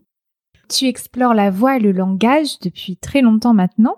Qu'est-ce qui t'a donné envie Qu'est-ce qui a orienté tes recherches sur la voix D'où vient cet intérêt? Alors c'est très simple et je vais profiter de ce podcast pour euh, faire mon coming out. J'ai été une radiophage, hein, j'écoute énormément la radio et j'écoute notamment euh, France Inter. Et il y a quelques années, j'ai entendu la voix d'une journaliste qui euh, présente sur France Inter, euh, c'est Rebecca Manzoni, et qui faisait une émission euh, de musique qu'elle fait toujours d'ailleurs, je crois, mais maintenant ça a changé, c'est le week-end, donc j'ai moins l'occasion de, l'écouter. Et j'ai écouté la voix de cette femme et je suis littéralement tombée en amour de, de cette voix-là. Et c'est là que je me suis dit, ben, quelles sont les caractéristiques de cette voix qui fait que je, je suis, euh, j'étais accro à cette voix. J'aurais pu euh, l'écouter euh, en boucle toute la journée. Euh, J'ai essayé de l'imiter pour euh, essayer de développer la même qualité de voix que Rebecca Manzoni. Et, et voilà. Et en fait, c'est vraiment une petite anecdote toute bête. Il y a, eu ma rencontre bon, radiophonique avec Rebecca Manzoni. Le fait de retrouver, comme on le disait tout à l'heure, des caractéristiques vocales toujours les mêmes dans les, les voix des, des fipiennes.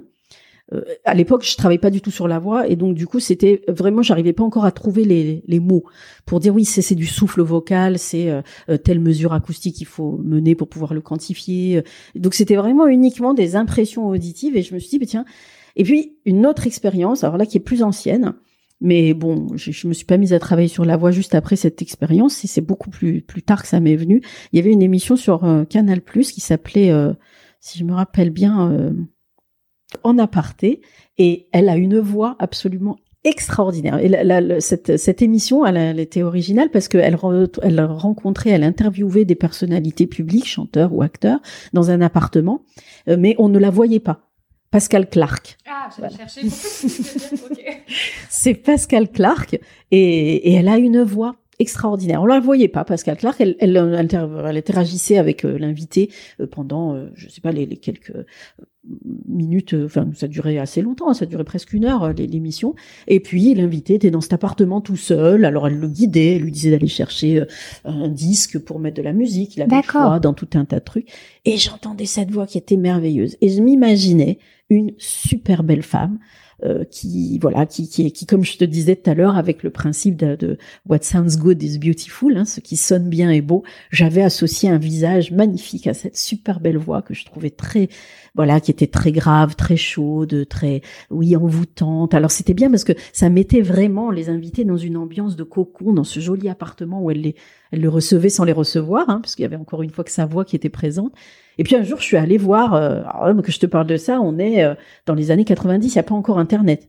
Et puis Internet, euh, voilà, sort dans les années 2000, on a tous accès à Internet. Je vais sur Internet et je cherche Pascal Clark et je tombe sur un visage qui n'allait pas du tout avec la, voix euh, que j'adorais. Et je m'étais pas du tout imaginé cette tête-là avec cette voix-là. Et voilà comment petit à petit mon intérêt pour la voix s'est développé. Donc euh, voilà, je rends un hommage ici à, à Pascal Clark et à, Rebecca Manzoni qui ont vraiment été euh, mes, mes muses. Et la troisième, ça a été l'actrice Anna Mougladis euh, voilà, que, que dont j'adore la voix. Et je me suis vraiment mise à bosser sur la voix un jour où je l'ai rencontrée par hasard dans un festival à Paris où quelqu'un parle derrière moi. Et en une fraction de seconde, je me suis dit, c'est pas possible. Il y a Anna Mougladis derrière moi. Et je me suis retournée et c'était bien elle. Et je lui ai donc dit que voilà, elle avait réorienté ma carrière scientifique. J'ai laissé tomber l'identification automatique des langues euh, et notamment de la, des dialectes arabes pour plonger euh, dans cette histoire de voix qui me, qui me fascine et qui me passionne. Médicaux, euh, voilà. Une belle voix. Hein oui, oui. Ouais. Quand vous étiez au conservatoire, on se moquait de, de votre voix, hein, on disait qu'elle n'allait pas avec votre physique, et, et, à un moment, vous avez même pensé à faire de la rééducation pour gagner un octave. On en fait, on, on m'a envoyé chez un phoniatre. Phoniatre, oui. Ouais, ça existe. Alors, on vous met des, des appareils énormes sur la gorge, on vous fait faire euh, des A, des I. Comme ça serre la gorge, c'est un petit peu compliqué.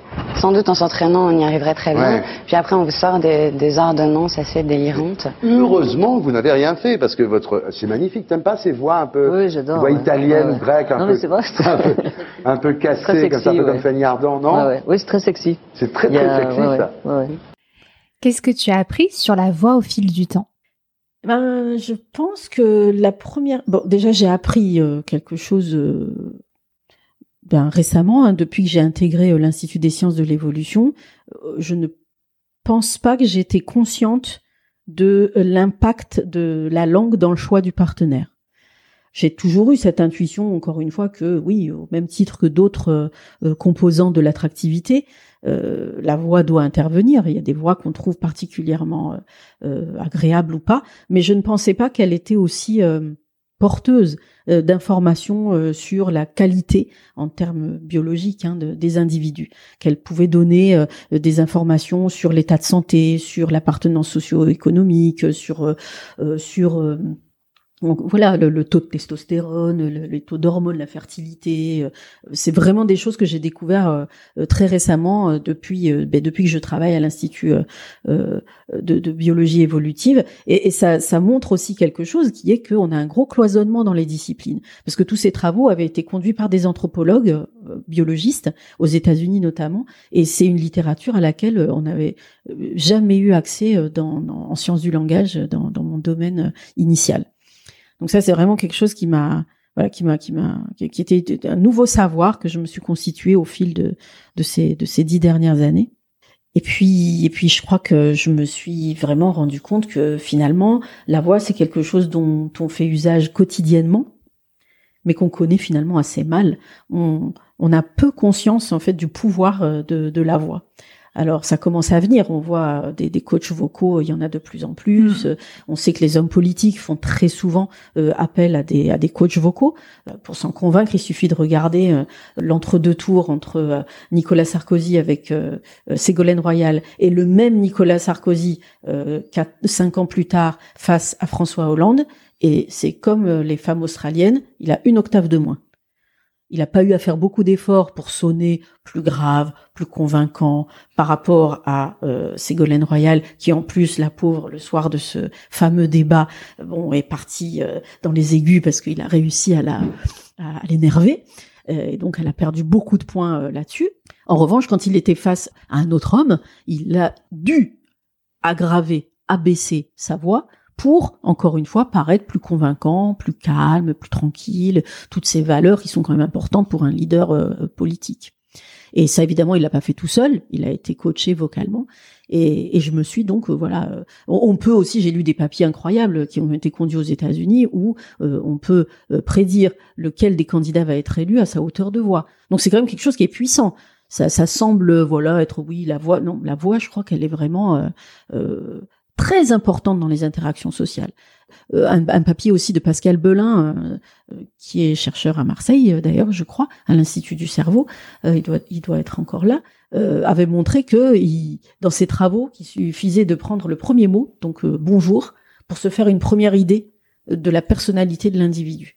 Bon, bonjour, c'est quelques millisecondes. Mm. Et on arrive tout de suite à, euh, à se dire si cette personne, elle est, euh, elle est bien pour nous ou, ou s'il vaut Mm. mieux euh, s'en méfier. Mais moi, c'est vrai que c'est quelque chose que je fais et je vois, ben, comme je donne des cours de chant en individuel, je vais être seule avec la personne et ça m'est arrivé d'avoir des, voilà, des soucis. Donc c'est vrai que je, je prends uniquement après avoir eu la personne au téléphone et après m'être fait une idée au téléphone de si ça fonctionnera ou pas avec moi sur plein de critères. hein. Aussi bien fonctionnera parce que je sens qu'il y aura un feeling ou je pense que cette personne, ça ne va pas passer du tout. Mais c'est vrai que pour moi, j'ai besoin, je peux pas prendre un rendez-vous sans, sans avoir eu la personne au téléphone. Maintenant, j'adore l'option des messages vocaux. Oui. Je trouve que c'est vraiment, pour moi, c'est important. Je, je me repère mieux à une voix qu'à une personne en face. En face, je vais être, il y aura d'autres éléments. Bien sûr, on est perturbé par bah, la Mm. communication, elle est multicanale, elle passe par euh, par le, le visage, les mouvements des sourcils, les mimiques, les gestes, et puis on a des gens qui sont plus ou moins à l'aise l'un en face de l'autre, donc ils vont avoir euh, tendance à se fermer physiquement, et, et ça donne pas envie, euh, ça donne pas envie d'y aller. Mm. C'est, euh, il y, a, aussi une, étude qui était intéressante euh, où il montrait que c'était justement des entretiens téléphoniques entre des gens qui avaient une liaison amoureuse et des gens qui n'avaient pas de liaison amoureuse. Et le papier s'intitule les, les autres vont savoir qu'on a une liaison parce qu'effectivement la façon de parler. Et je parle pas de contenu, hein, mais uniquement de qualité vocale. Oui. Parce qu'après il y a des petits extraits qui ont été pris dans les deux conditions et les gens parviennent à identifier euh, la voix des couples qui ont une aventure et ceux qui n'ont pas une aventure sur une qualité de voix qui est différente. Mm. Alors, il est possible que ce soit aussi lié à la, à la douceur dont tu, à laquelle tu faisais référence tout à l'heure, euh, l'intensité, euh, une voix plus douce par rapport à d'autres. Oui.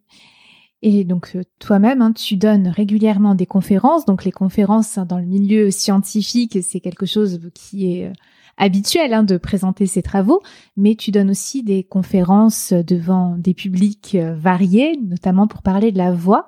Est-ce que tu veux bien nous donner tes conseils de conférencière pour réussir ces prises de parole? Alors, moi, bon, de façon tout à fait personnelle, j'ai beaucoup de difficultés à, à m'exprimer sans préparation intense en congrès. Hein. C'est-à-dire que je laisse très très peu de place à l'impro. Je laisse ça aux, musiciens de jazz. Mais euh, voilà, en tous les cas, quand je m'adresse à mes pairs, j'ai énormément de difficultés à ne pas euh, préparer euh, mon texte et à l'apprendre par cœur, ou même les, hésitations sont de, des pseudo-hésitations, ce sont de fausses hésitations, c'est une grande une grande mascarade, une pièce de théâtre où je, je voilà, je, je joue l'improvisation, mais il y a, rien d'improvisé du tout. Alors peut-être parce que j'ai face à moi des gens qui sont souvent euh, des spécialistes comme moi, qui jouent le jeu des chercheurs qui ne vont pas forcément te dire quand c'est bien, mais plutôt mettre le doigt de, sur là où c'est où ça va pas. Mes travaux depuis le début de ma carrière, ils ont toujours été conduits dans une perspective interdisciplinaire, parce que je crois que quel que soit l'objet auquel on s'intéresse, Il n'y a que l'interdisciplinarité qui peut, me semble-t-il, nous permettre d'avoir une vision complète des choses, des objets. C'est encore plus vrai, me semble-t-il, quand on travaille sur des objets complexes tels que le langage. Quand j'ai fait un peu d'imagerie cérébrale fonctionnelle, c'est évident que j'aurais, malgré tous mes efforts, euh, euh, moins de compétences sur euh, l'anatomie cérébrale qu'un spécialiste de neurologie ou et, je crois que pour pouvoir donner des réponses intéressantes à des questions, c'est vraiment important d'aller chercher euh, ben, le spécialiste euh, de, des, différentes questions. Donc, euh, quand on travaille sur la voix, dans une perspective de, de, de biologie de l'évolution comme ce que je fais, je suis très contente de pouvoir conduire ces études avec des biologistes de l'évolution justement pour pouvoir proposer des interprétations euh, comme celles qu'on a évoquées tout au long de cet entretien euh, qui soient intéressantes. Euh, se dire qu'on a de la variation dans les préférences des voix au Japon ou en Hollande, bon, simplement dire qu'on est dans une société plus ou moins égalitaire dans les rapports hommes-femmes, ça me semble, bon, c'est intéressant, mais j'ai trouvé très intéressant que on puisse avancer cette hypothèse que dans les contextes industriels industrialisés euh, tels qu'on les connaît euh, euh, en Europe du Nord par exemple, on attend des femelles humaines qu'elles s'investissent dans le fait de rapporter des ressources dans la famille de façon plus importante que ce qu'on peut observer dans des sociétés traditionnelles où les rôles, encore une fois, attribués aux hommes et aux femmes sont très socialement marqués, très distincts. ça, je pense, je suis pas certaine que j'aurais pu avoir cette, cette explication, ce cadre en dehors de mon laboratoire. Donc je crois que voilà, en tant que, linguiste, travaillant sur le langage, qui est encore une fois très spécifique à notre espèce, ça me semble très intéressant de pouvoir euh, compter sur euh, ben, des spécialistes de l'évolution des comportements humains. Parce le langage n'est finalement qu'un épiphénomène des, divers comportements euh, de l'homme. Oui. Est-ce que tu as un ouvrage, un livre à nous conseiller sur la voix Oui. J'ai lu, alors il est un peu ancien maintenant, c'est un bouquin qui date de 2011, un livre qui s'appelle La voix, un univers caché. Et son autrice, c'est Anne Karpf. C'est une journaliste britannique qui a vraiment, à mon sens, produit là une des meilleures synthèses de vulgarisation scientifique qui soit sur la voix. Il a été traduit, euh, il est édité euh, aux éditions de la découverte et c'est vraiment un bouquin absolument euh, génial. Enfin, moi que j'ai appris énormément de choses euh, à la lecture de ce de, ce livre. Mm. Ouais, je conseillerais à tout le monde de lire. D'ailleurs, je conseille euh, chaque année à tous les gens que je rencontre et à tous mes étudiants de lire Anne Karf, La Voix, un univers caché. Très bien. De toute façon, tout ce que tu as cité, hein, je mets les liens en barre d'infos. Est-ce que tu veux bien nous parler de tes autres recherches sur le langage et la voix humaine? J'ai travaillé dans plusieurs laboratoires. Hein. J'en suis à mon troisième laboratoire là depuis le début de ma carrière. J'ai démarré ma carrière à Lyon au laboratoire dynamique du langage. Pour euh, le, le faire vite, j'ai travaillé dans tout un tas de contextes, depuis euh, l'identification automatique des langues au moment des travaux euh, de ma thèse, jusqu'à la représentation euh, cérébrale ou la, signature neurale du langage au niveau du cerveau humain. Et je me suis là intéressée à des questions en lien avec la distance linguistique. Comment est-ce que le cerveau fait la différence entre des langues proches et des langues éloignées? Je me suis intéressée dans le cadre de différents projets à l'acquisition du langage par des enfants euh, qui appartiennent à des euh, environnements linguistiques différents, euh, francophones, arabophones notamment.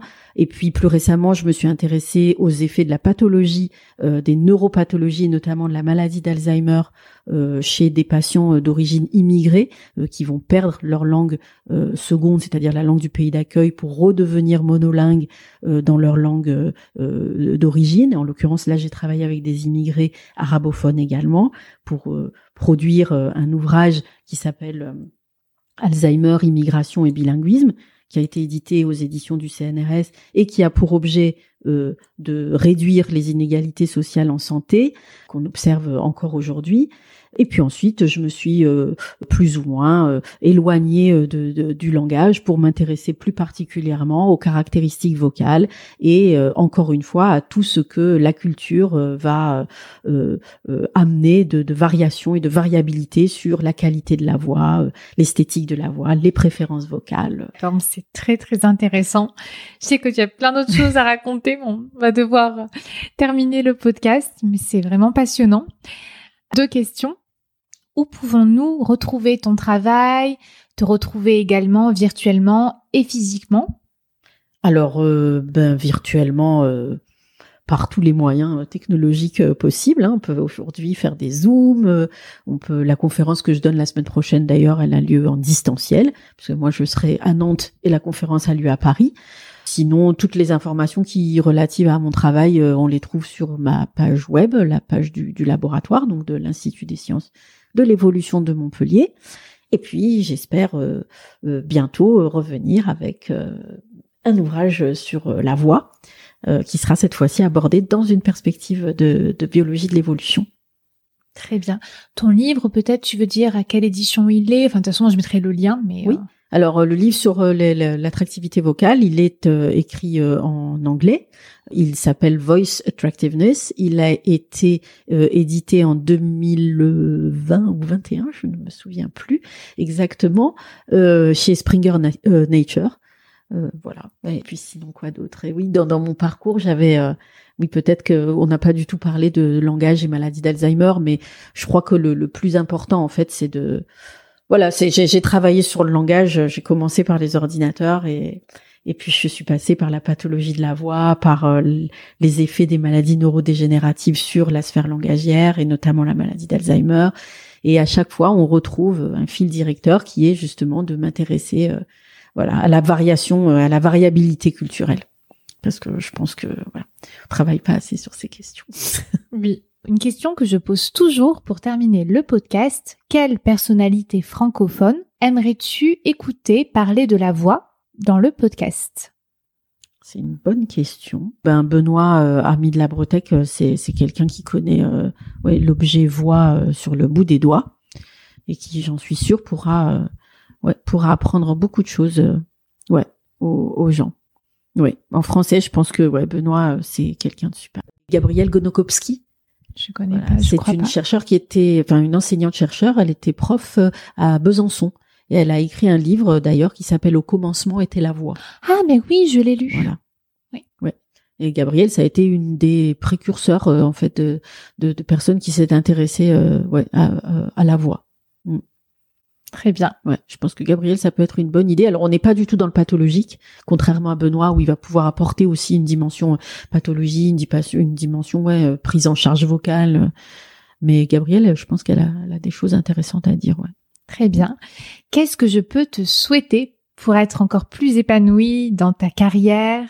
Ah mais j'aimerais bien arriver à faire un beau livre de vulgarisation scientifique sur la voix. Je pense que c'est ça que j'aimerais qu'on souhaite. mais écoute, je te souhaite de revenir bientôt dans le podcast pour en parler. J'étais très heureuse de pouvoir échanger avec toi, donc merci beaucoup Mélissa. Ben, merci à toi Clémentine pour cette invitation. À bientôt. À bientôt. Au revoir. Au revoir.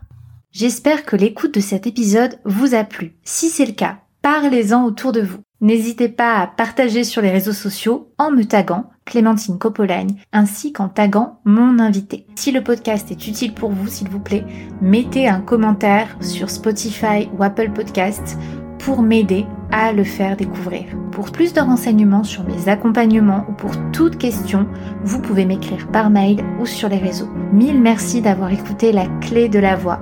À très vite pour un nouvel épisode.